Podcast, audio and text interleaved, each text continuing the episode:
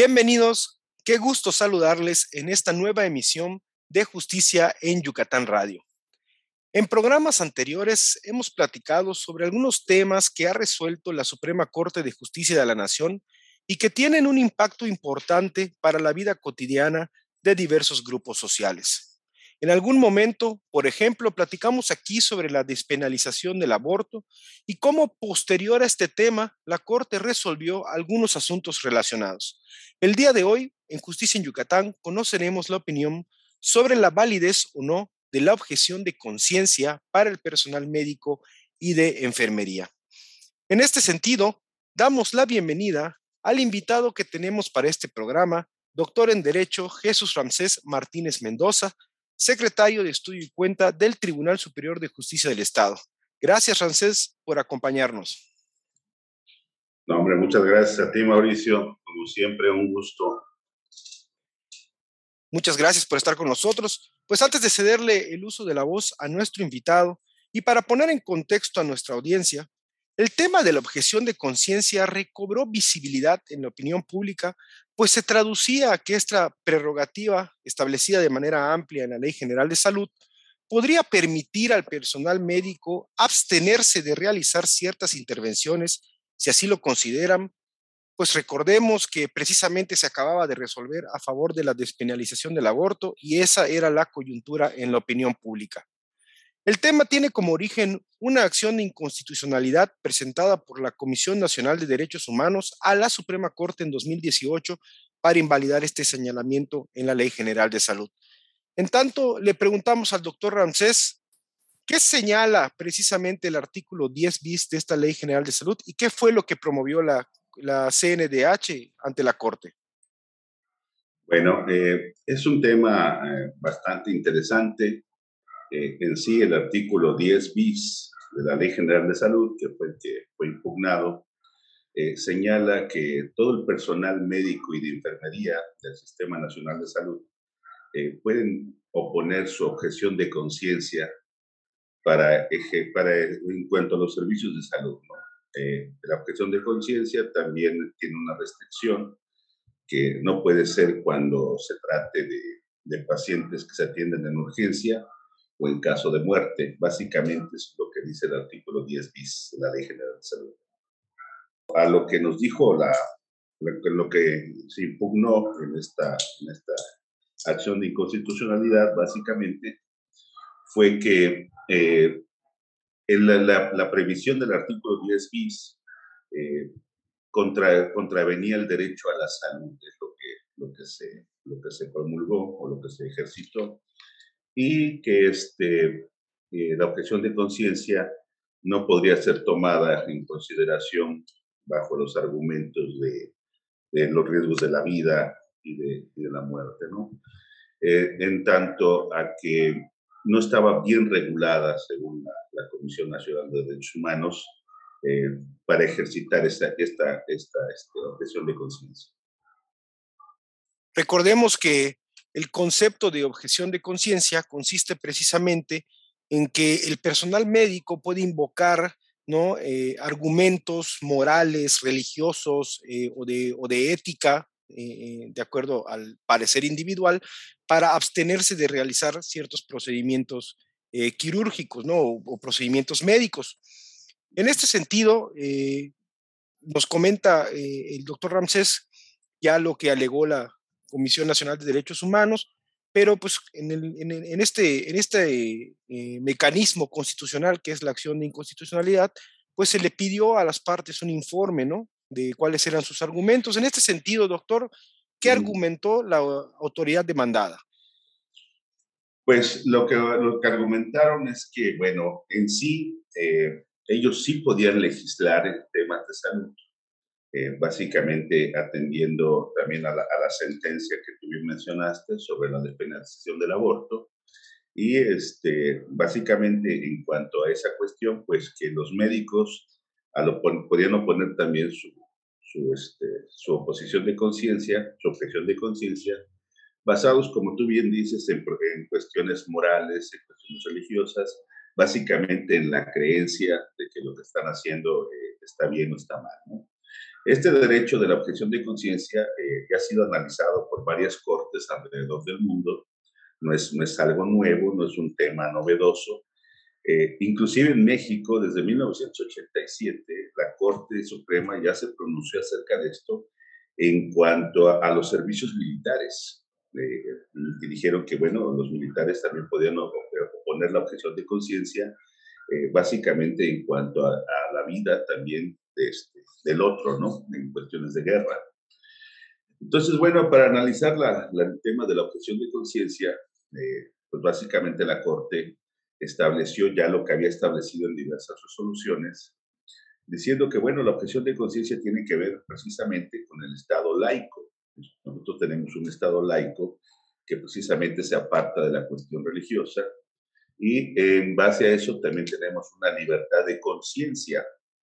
Eh, la libertad de conciencia es, bueno, todas las creencias que tú, que tú crees, que tú este, consideras que son buenas o que son malas, bueno, pues ya las consideramos como un derecho humano.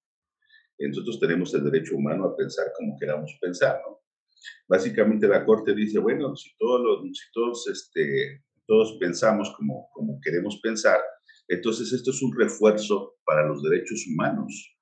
No es, no es una oposición a los derechos humanos. Los derechos humanos de la salud, los derechos humanos de la libertad, los derechos humanos de la libertad de conciencia, eh, no tienen nada, nada de oposición con la oposición de conciencia, más bien es una, un refuerzo a estos, a estos tipos de, de pensamiento. ¿no? En cuanto a los militares, ya nos dijo también la Corte que, bueno, este, para poner la, la, la, de conciencia, pues tenían que tener en cuenta eh, que el Estado mexicano tiene que proveer todas todas las cuestiones necesarias para tener personal que tenga capacidad de no objetar esa conciencia. Bueno, esto básicamente la objeción de conciencia entonces proviene de una resolución del gobierno, del gobierno alemán, de, te voy a hablar un poquito más, más atrás, de 1947, donde este, pues la objeción de conciencia se, se, estableció básicamente en cuanto a las leyes. Eh, tú recordarás las, leyes de Nuremberg, las leyes racistas de Nuremberg, donde ellos este, pues consideraban que los judíos no eran humanos, ¿no? Pero siempre hay, este, hay algo, un grillito en la, en, la, mente que te dice, no, lo que estás haciendo es incorrecto. Entonces, bueno, de ahí viene toda esta cuestión de la presión de conciencia, de ahí también viene el derecho a disentir, que, es, no, que es, no es, es un derecho a, este, a no hacer lo que la autoridad me diga que haga tengo el derecho a la desobediencia también. Este, y claro, todos llevamos consecuencias, ¿no? Cuando desobedecemos, pero bueno, también tenemos ese derecho. Entonces, bueno, de aquí ya se van desprendiendo muchos, muchos tipos de derechos, que, de derechos humanos que se llaman derechos transversales. Hay derechos humanos que son básicos y los derechos humanos que se derivan de estos. Entonces, esos se llaman derechos transversales.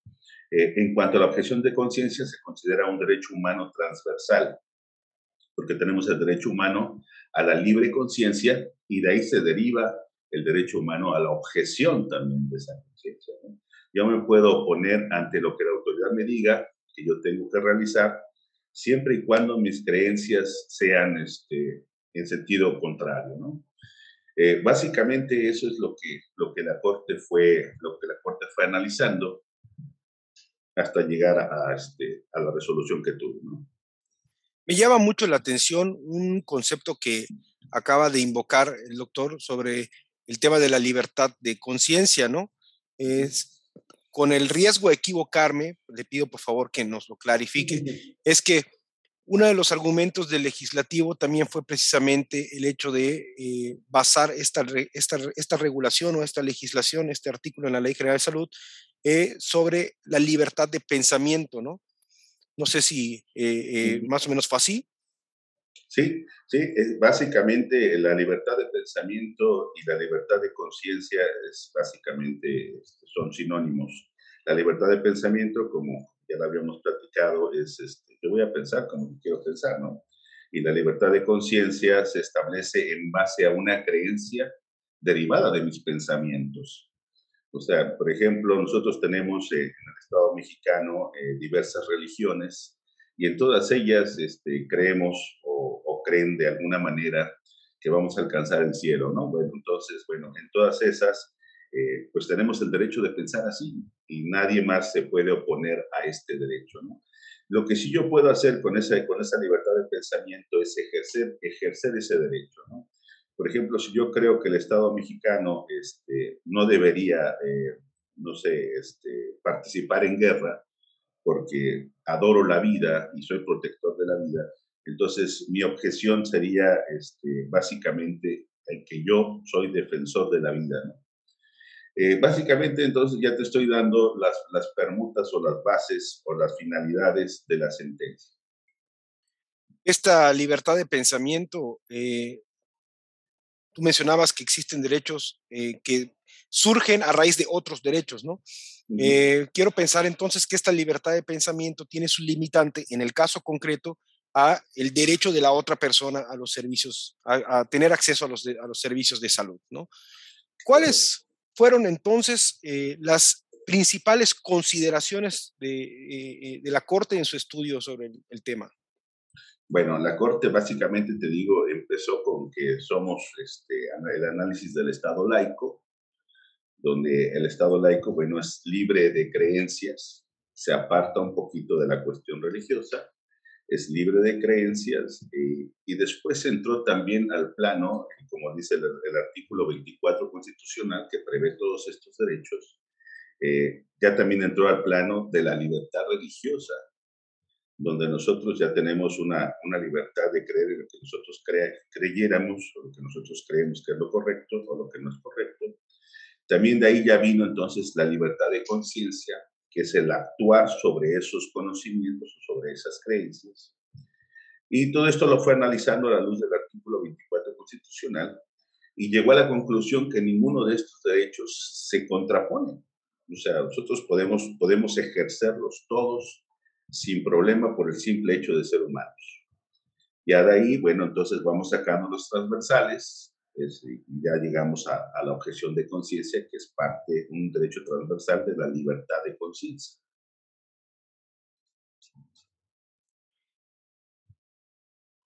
Muy bien. En cuanto a lo que argumentó la Comisión Nacional de Derechos Humanos, era que, por ejemplo, esta norma, eh, el artículo 10 de la Ley General de Salud, contravenía el principio de seguridad jurídica, es decir, la certeza del derecho, la legalidad y supremacía constitucional, eh, restricciones al derecho de protección de la salud. Em, ¿Qué resuelve específicamente la Corte y cómo impacta entonces para la prestación de los servicios médicos? Bueno, en cuanto a la certeza jurídica, la Corte estableció que, el artículo 10 bis constitucional, eh, al, haber sido emitido por una autoridad que no era la autoridad sanitaria, eso es básicamente lo que, lo que alegó la, la comisión, que al no ser emitido por una autoridad sanitaria, entonces violaba el principio de seguridad jurídica. La Corte dijo que no, que no este, en, sí el que, el que legislativo haya, haya este, ahora sí que legislado eh, a favor de, este, de, este, artículo, no infringía la seguridad jurídica porque eh, básicamente la Secretaría de Salud no tiene facultades para legislar. Entonces dijo, bueno, pues básicamente es esto, ¿no? O no infringe la seguridad jurídica, entonces el, legislativo tiene toda la, este, toda la, la, capacidad y, este, y por ley la obligación de legislar. Entonces, bueno, esa parte quedó fuera. La segunda, bueno, en cuanto a, la, garantía a la salud, dijo, bueno, pues tampoco, tampoco se viola porque, bueno, el artículo 10 bis constitucional establece dos hipótesis. La primera, que puedes oponer la objeción de conciencia en cuanto a los servicios de salud. Y la segunda, que no la puedes oponer en cuanto a, si se está violentando la vida o la urgencia del, paciente. Entonces, bueno, esos dos parámetros la Corte los consideró y dijo, bueno, no, tampoco no se, no se violenta el derecho a la salud porque están contempladas las dos hipótesis.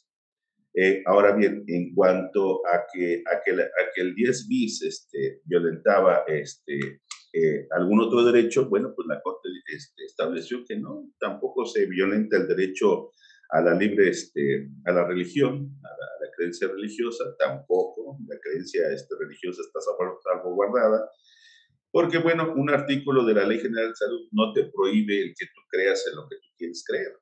O sea, básicamente es eso, ¿no? Eh, de las 300 páginas que dijo la Corte, básicamente se va reduciendo esto, ¿no? Eh, tampoco este, se violentaba el derecho a la, a la libertad de conciencia, porque, bueno, la libertad de conciencia es lo que cada individuo trae dentro de su ser. Y entonces, eh, bueno, al creer en lo, que, en lo que se cree, tampoco se violenta el derecho a la libertad de conciencia, porque nadie te está, te está este, obligando a que tú creas en algo. Simplemente eso, eso se da por el simple hecho de ser humano. Y eh, finalmente, eh, la, última de la objeción, donde sí la consideró fundada la Corte y que fue base de, esta sentencia, es que al, al, haber este emitido el legislador el 10 bis de la Ley General de Salud, no establecía los mecanismos adecuados para la implementación de esta objeción de conciencia. Ahí sí lo declaró fundado, básicamente porque eh, el 10 bis, si bien te da dos hipótesis, la primera en la que puedes este, ejercer la objeción de conciencia y la segunda donde tienes prohibido ejercer la objeción de conciencia, no te dice cuáles son los mecanismos que se van a utilizar para garantizar el derecho de la persona a la salud. O sea, básicamente el 10 bis constitución de la Ley General de Salud, perdón, se refiere únicamente al tema médico y enfermero y no toma en cuenta eh, a los pacientes. Entonces dijo, bueno, este, esta, esta, esta parte sí es fundada y, este, y eso fue lo que resolvió, ¿no? Vamos a, este, a, a decir que, bueno, el artículo 10 bis constitucional es constitucional, pero le hace falta regulación, básicamente. Entonces, bueno, si yo, este, por ejemplo, en el tema médico, si yo este, pudiera ejercer la objeción de conciencia en cuanto al aborto, por ejemplo, que también puede tomarse en otros casos, ¿no? Los casos, por ejemplo, se tomó el caso de, de una niña en Chihuahua, una niña Rarámuri, en Chihuahua, donde a los 11 años ella pedía que, este, ella y los papás pedían que no se le hiciera ninguna transfusión de sangre, porque bueno, su creencia era esa, ¿no? Que si le metían sangre de, de otro ser humano, pues ellos ya no alcanzaban el cielo, ¿no? Entonces, bueno, aquí estuvo la disyuntiva porque la niña, si no tenía esa transfusión de sangre, podía morir. Entonces, el médico, actuando este, de manera, pues como de manera ética, eh, optó por, por hacer la transfusión de sangre y salvar la vida de la menor. Aquí también están entrando en juego otros muchos derechos, por ejemplo, este, el interés superior del menor, eh, el derecho a la, a la salud inmediata, etcétera, etcétera, etcétera, ¿no? Contra la, la libertad de religión, ¿no? La libertad de creencia religiosa. Eh, en, esta, en, esta, en esta oposición de derechos, el, médico consideró que, bueno, pues es más valioso la, la vida que, que, la religión, ¿no? Y bueno, en muchos casos, este, pues tienes razón. Eh, ahora, de este asunto, eh, la Corte pues le dio la razón al médico, dijo, bueno, pues, pues sí, o sea, lo más importante es la vida, porque sin vida pues no puedes ejercer ninguna, ningún otro derecho, ¿no?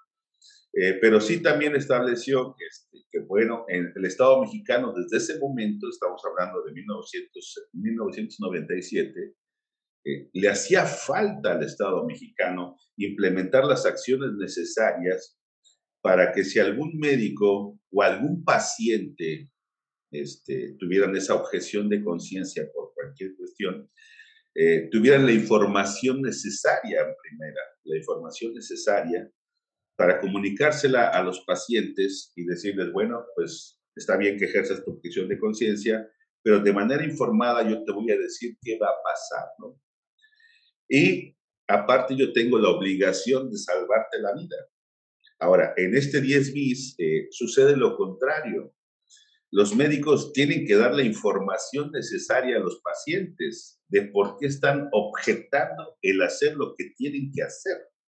Y sobre todo que el Estado mexicano provea que pueda haber esa posibilidad de que un médico objete de manera consciente eh, el ejercitar un aborto, por ejemplo. Pero, este, entonces, si, hay, si hay, tenemos ese tipo, de, ese tipo de derecho, el Estado mexicano tiene que proveer lo necesario para tener personal que no objete estas cuestiones. Entonces dice, bueno, en cuanto a, en cuanto esa regulación, pues no, no la tenemos en el 10 bis. Desde, y no la tenemos desde hace, desde que empezó esto, ¿no? No lo tenemos. O sea, básicamente entonces eso fue lo que la Corte decidió. Dijo, bueno, pues sí, está bien, es constitucional, está bien, está bien hecho, está esto, pero le hace falta la regulación. Es lo único que, que dijo, ¿no? En cuanto, este, en, cuanto a, en cuanto a este tema. Quiero entender entonces, doctor, ya para cerrar el programa, es que la Corte dijo, bien, reconozco que existe el derecho a la conciencia o el derecho al pensamiento, está también el derecho al acceso a los servicios de salud, a la protección de la salud, y mientras que no se contemplen los mecanismos o los instrumentos adecuados para ejercer el derecho de objeción de conciencia y a su vez también eh, eh, eh, poder garantizar los derechos de salud, queda invalidado este, este artículo, ¿no? A mí, a mí me gustaría mucho destacar, perdón, que en el Estado mexicano, en su conjunto, se están eh, resolviendo y se están discutiendo estos temas de carácter progresista, ¿no? Que vienen a cambiar muchas veces nuestra forma de pensar o el estado en el que se encuentra eh, o en el que se desarrolla nuestra sociedad y que por supuesto eh, seguiremos intentando en este programa Justicia en Yucatán Radio traérselos a nuestra audiencia. Muchas gracias, doctor Ramsés, por acompañarnos. ¿Algo para concluir? Pues nada más este, una acotación. Eh, ahorita, como tú bien dices, los, derechos humanos tienen la característica de ser progresivos. Y en cuanto a la objeción de conciencia, eh, yo quisiera ver algún asunto en el que, por ejemplo, ahorita estamos tomando mucho en cuenta las, las comunidades indígenas. Entonces, bueno, ellos tienen su propio tipo de medicina. Entonces, quiero ver, por ejemplo, que, este, que alguna comunidad indígena eh, interponga un juicio de amparo porque ellos quieren ser tratados con su propia medicina. ¿Qué es lo que va a hacer el Estado mexicano? Porque no tenemos especialistas en, medicina este, natural, ¿no? O en medicina de, de las comunidades, o en las creencias y costumbres de las comunidades. Y ahorita, bueno, eso viene muy en boga, y como tú dices, todo esto es progresivo, y, este, y bueno, ojalá que, que sí podamos tener la regulación necesaria, porque, por ejemplo, eh, también vienen temas muy importantes, como por ejemplo la eutanasia. La eutanasia en Argentina ya lleva 40 años. Es el único país de América Latina que la tiene en 40 años. En Europa, bueno, ya llevamos más de 50. Pero bueno, aquí en América Latina ya el único país que la tiene es Argentina y todos los demás le han corrido. Entonces, bueno, y es un derecho también este, eh, la Corte Interamericana y la Corte Europea de Derechos Humanos, la Corte Africana de Derechos Humanos, han dicho que también yo tengo el derecho a quitarme la vida. Interesante. Entonces, bueno, esos son, son temas que, este, que vienen otro tema muy importante, por ejemplo, este, ahorita con lo de la pandemia, es todas esas personas que, este, que bueno, que llegaron a, tener COVID y que estaban sufriendo en los hospitales y que querían que los mataran, porque ya realmente su calidad de vida era, era mínima, este, pues no se pudo hacer. O sea, entonces, eh, eh, no sé si, si nosotros como humanidad hemos avanzado o hemos retrocedido. Básicamente parece ser que nos gusta ver a los seres humanos sufrir, pero bueno, eso es parte de, de las creencias también que yo tengo, ¿no? de, mi libertad de conciencia. Eh, y así, así van a venir muchos temas muy interesantes que ya en, este, en otros países este, se están tomando. Temas que, como bien has dicho, involucran a la libertad de pensamiento, ¿no? Y que nos van a llevar a un debate muy amplio sobre muchísimos temas que hoy día no están regulados, ¿no? Por eh, mantener un status quo. Pues muchas gracias, muchas gracias doctor por acompañarnos, muchas gracias a usted por acompañarnos también, amable auditorio. Le recordamos que puede encontrar estos episodios completos en el canal de YouTube Justicia en Yucatán y a través de Spotify en Justicia en Yucatán Radio. Muchísimas gracias y hasta la próxima. Gracias, Mao.